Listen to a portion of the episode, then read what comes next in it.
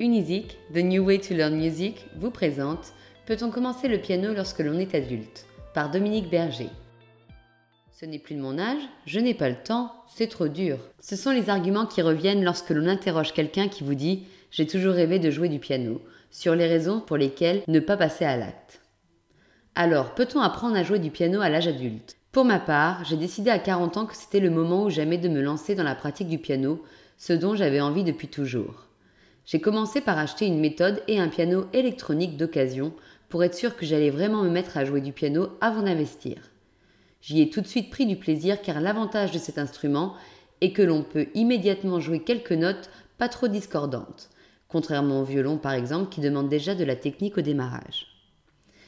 Le plaisir et l'envie étant là, j'ai commencé à jouer régulièrement, puis j'ai pris des cours, puis j'ai acheté un vrai piano, et cela fait quelques années maintenant que la pratique du piano fait partie de ma vie et je ne regrette pas un instant de m'être lancé.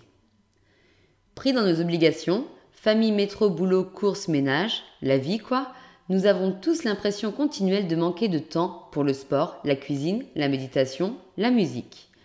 Mais alors qu'enfant, on a le temps qu'on nous donne, les parents font l'emploi du temps, adultes, on dispose du temps que l'on s'accorde. Il faut donc faire une petite place à ce qui est important pour vous. Trouvez un créneau auquel vous pourrez vous tenir, parce que bien sûr, l'apprentissage du piano demande de la régularité. Et si l'on ne bloque pas du temps dans son agenda, on a toujours autre chose de plus important à faire. Mais quoi de plus important que de vous épanouir dans une activité qui vous plaît?